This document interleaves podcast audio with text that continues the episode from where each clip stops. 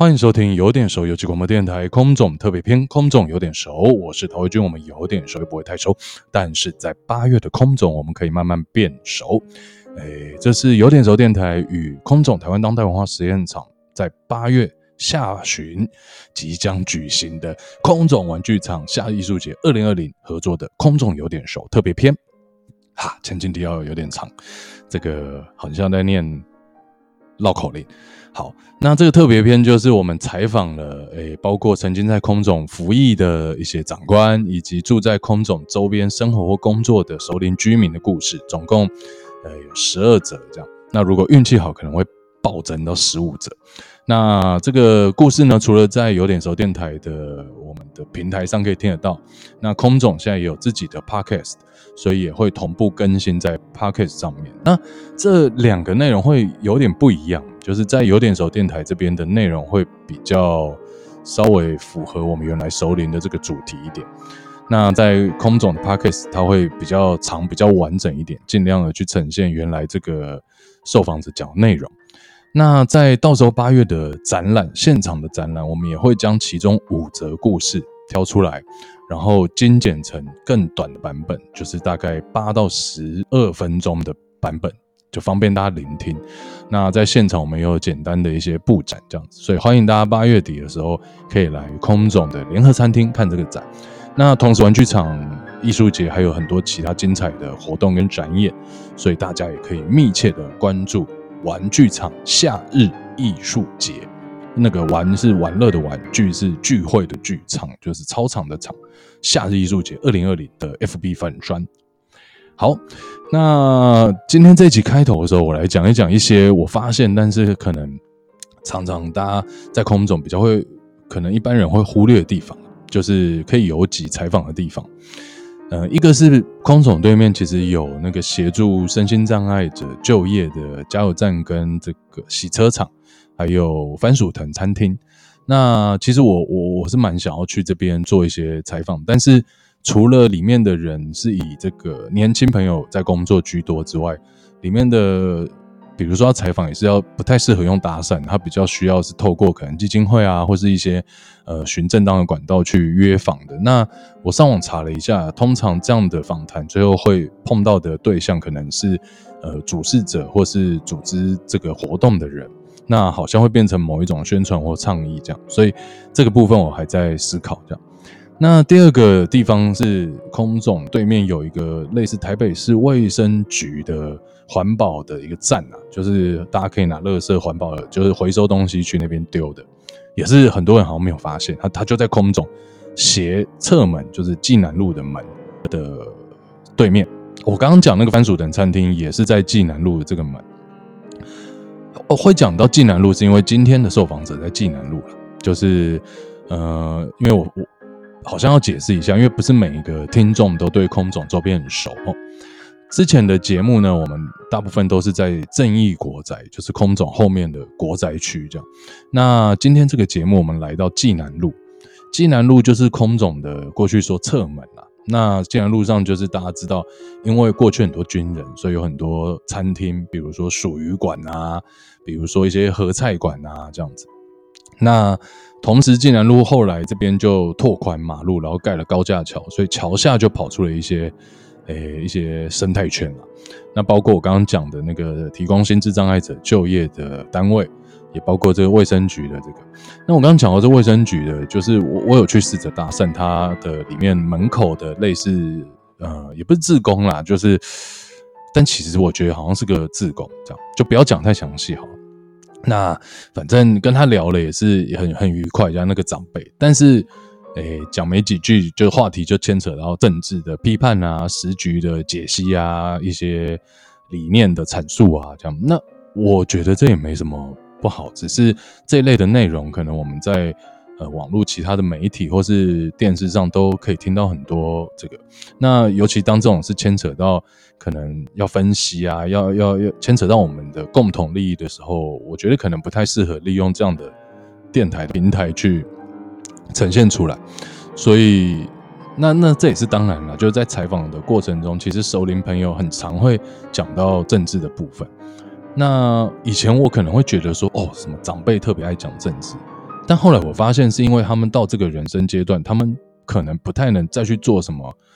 动手起而行的改变，这样子，所以他们可能只能动嘴。但是这个动嘴又因为他们经历过一些事，或是有他们所谓累积的人生智慧，所以常常会嘴到一个最大公约数的一个超自我的超能，一个最高的能量，也就是所谓正直。因为，因为当然你说国际时局、世界局势，那可以嘴，但是嘴的有点难以信服于人嘛。所以国内政治会变成长辈很容易说：“哎呀，你们年轻人这样，就是因为谁谁谁这样，或是就是因为以前那个谁谁谁怎样。”那听听了很多啦，不过没关系，听听就好。什么结语啊？呃。哎，人生就是这样啦，就做这个搭讪电台啊，其实很多时间真的都在听大家讲这些事情。其实有时候也蛮觉得很很妙，我不知道怎么说。以后有一集我好像可以来专门谈谈这个事情。好，那要切入重点了。另外就是说，这个济南路这个对面建国高架桥下还有一个浴室卖浴的假日浴室。那为什么要讲到浴室呢？因为今天的受访者跟浴室有很大的关系。今天的受访者是。济南路上有一家窝窝头很有名。第一次听到的时候是空总人跟我说，他说有一家老窝窝头就是餐厅啦，很有名，叫我去采访。第二次听到是我在访问陶爸，也就是济南路的一个老住户啦。陶爸好像是我们第一集的受访者，他也提到这个窝窝头。那有一天我就看那个窝窝头，哎，招牌在，铁卷门微微拉开，我就走过去，这样，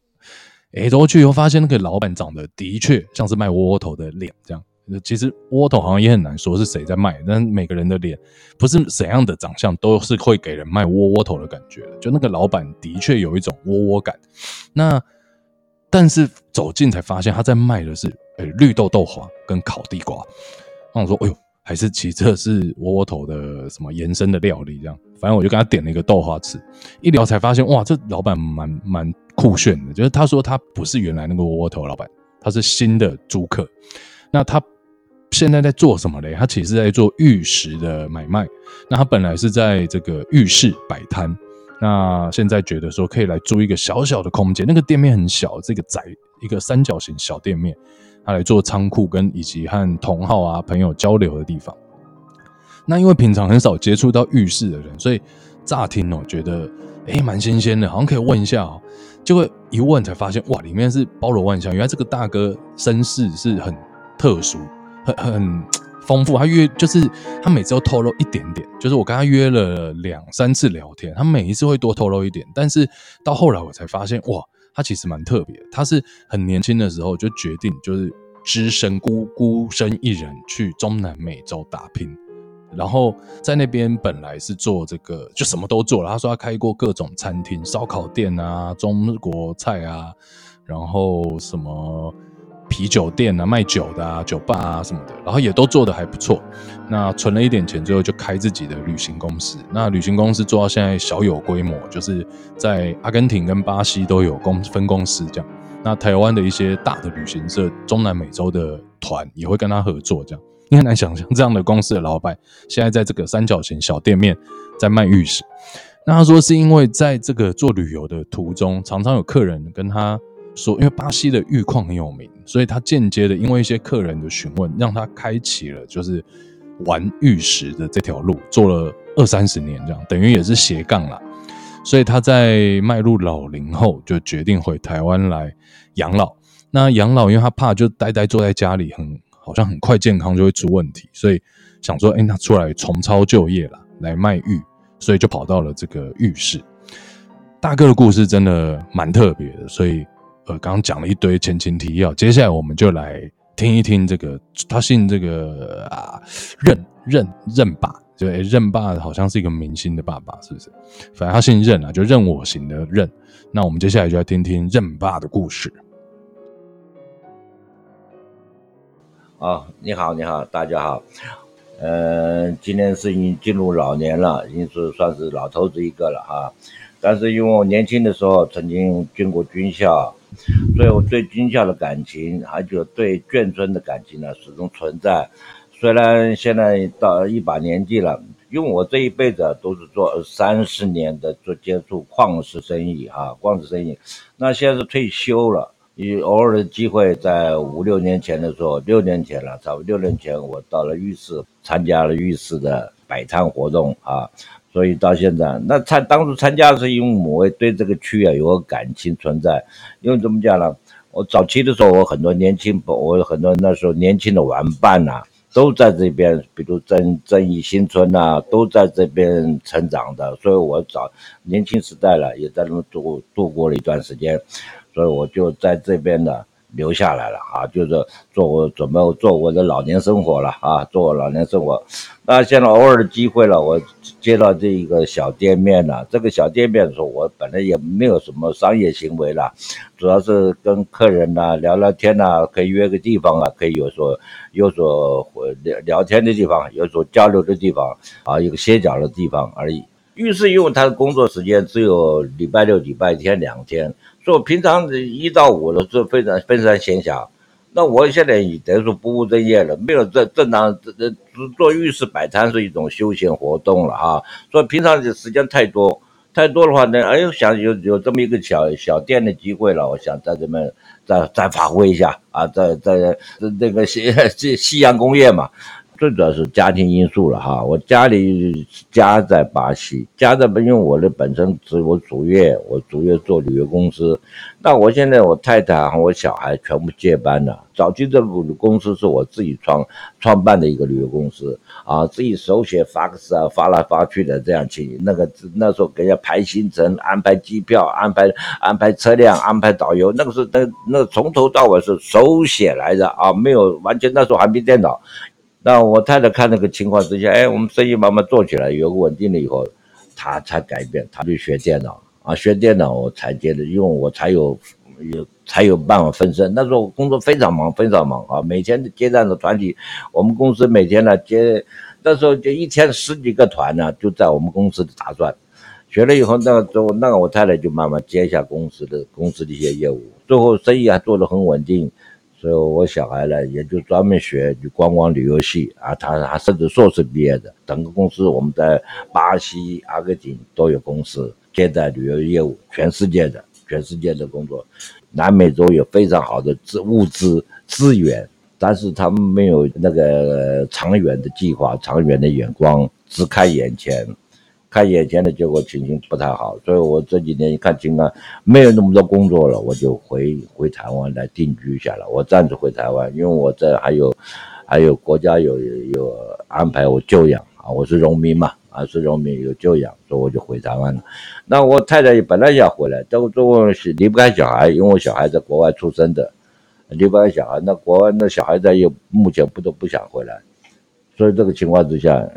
我我太太跟陪着小孩，我就一个人在台湾了，别这样去。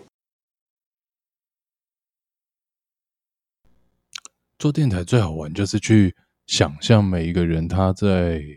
呃年轻或者是过去经历过那些事情的时候，他到底是在一个什么样的处境，跟他是怎么去思考面对难题或者是解决困难的方式。像这个人哥人爸，我就一直在想哇。三十几岁，他说他是在台湾工作到三十几岁，发现可能前途不是很光明啊，也不是很稳，才决心说要去国外。而且他说中途他的亲戚朋友都曾经劝他回来，那个时候台湾经济大好，就是股市啊什么的都都很好这样。但是他就说，其实中南美洲那时候市场也很好，所以他就始终坚持没有回来。然后他说前十年是最苦的，因为要学语言嘛，就是不但要学葡萄牙文，然后因为要做生意，所以也学了西班牙文，然后从零开始学。所以他说他的口语能力、翻译的口语能力还 OK，但是叫他去做一些什么专业的教学啊，或是一些专有名词，他就不懂。可是你可以想象一个人在那个年代就是这样一个人跑到那边，然后。苦拼十年，说我要，然后没有朋友，然后说的语言也不同，其实蛮蛮蛮特别的。那我相信台湾一定还有很多长辈是有这样的人生历练的，所以希望未来还有机会可以再采访或是接触到，呃，有这样子，也不能说特别啦，但是我觉得对我来说是很特别的。那我也问了这个任哥任爸，就是中南美洲一些，比如说风土民情啊，比如说饮食啊、音乐啊。那接下来我们就听任爸讲一讲他在中南美洲生活的一些体悟和观察。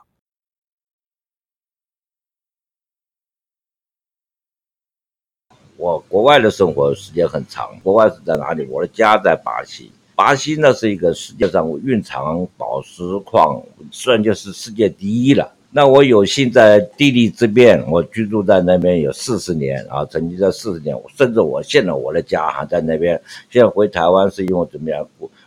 那因为我在巴西的时候，因为地利之便，呃，接触了矿业，因为我在那边的工作是做旅国际旅游公司。所以，因为经常有有本身有很多客人的，世界各地方客人到巴西来采购，那我因为语言关系，我还能可以接受，还可以应付这些语言问题，我就等于说有的是义务的当导游做翻译，带他们去买采买矿石。啊，因为这个机缘呢，我就接入认入入了这一行，顺便跟客户啊学到很多矿石，而且引引起兴趣来，那就三十将近二十多年前的时候，我就开始收藏，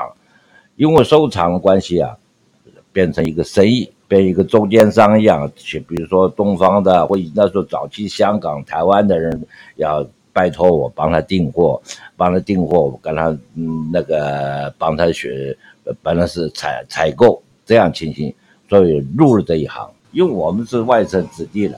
外省二代呢，我们在台湾无产无业，也没有关系，也没有高官做背景，所以这个情况下，我们在台湾就业非常困难。我曾经离开台湾之前呢，我就是因为在台湾就过就过业，甚至自己创业，结果都不是很好，甚至都不是很好。那就业能力本身也没有说很很高的专专业性那个情况之下。也就业的路子也非常窄，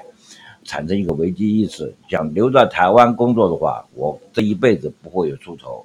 所以那时候就想到一个，还不如到外国外去发展，看到国外可能闯出一个机会。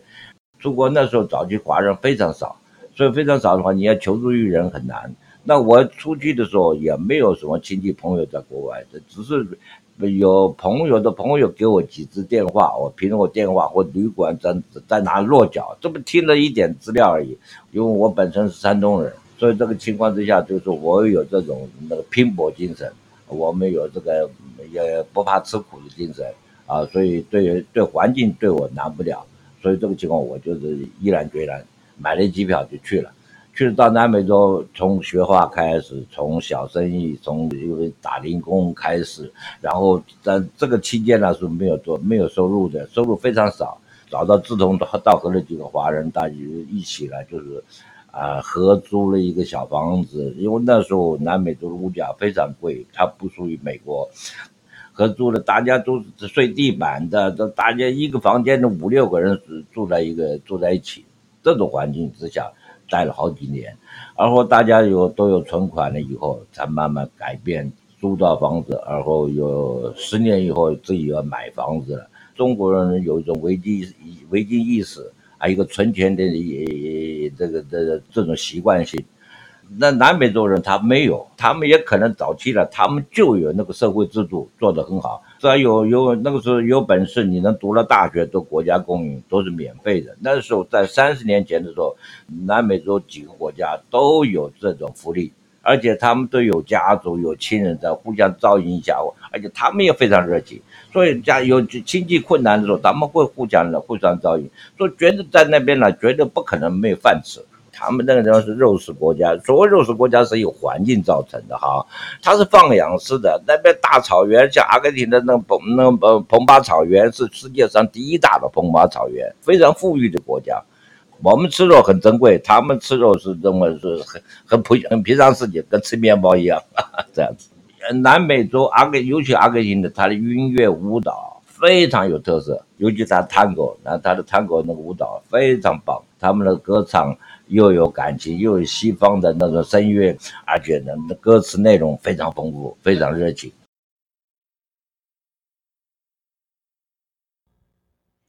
最后呢，我们要来听任爸分享一下，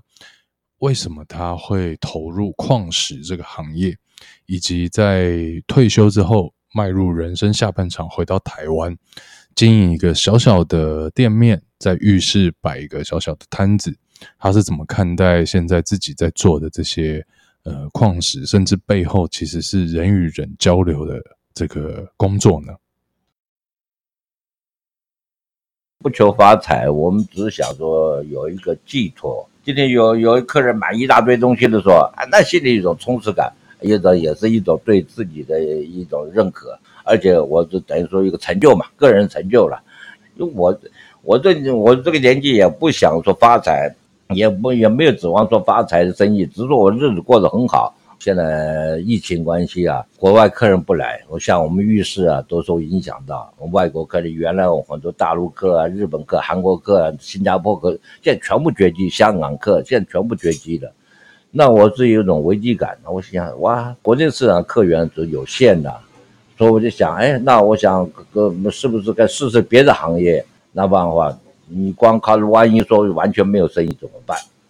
所以才当初才想到说，哎，烤烤地瓜，烤烤地瓜，我自己喜欢吃地瓜，做豆花，因为我自己也也喜欢，而且我有豆花是有我有人教过我。那我既然讲，既然是有一个小地方，为什么不发挥一下？做个实验结果是怎么样？因为自己一个人谈一个没有助手，而且台湾的人人力啊、人工啊是一个非常大的问题。做一下还算了，不要找麻烦，因为自己本身确实不愿意找很多麻烦，因为年纪到了嘛，所以就把它收掉了，还是做我本行啊，做我本行，做一点跟客人交流的一些矿石生意啊，这样子，这是一种精神粮食。我认为说这个玩石头啊，是一种精神粮食一样，就是我们人每一个人都需要有有一点寄托嘛。本来是个原矿的时候，没有打磨、没有切割的时候，它是一个一个破一个石头而已。那所以很多这个在台湾也也有很多人呢，就喜欢石头这一块。为什么？他也被人家发现说，被你你如果是淘到一个宝，或者就切出切出来以后是一个好东西的时候，哇，那种心里喜悦啊，无法形容啊。这这种就不是说金金钱来论。当然是呢，你掏了一个那那个非常完美，是所谓全美的东西的话，那就不得了，那是那搞爆发。但一般的小民玩的东西啊，就是哎，我今天这本来不不起眼的一个石头，呃，切割打磨出来以后，啊，就有它有它特色出现的时候，啊，那就很满很满意了。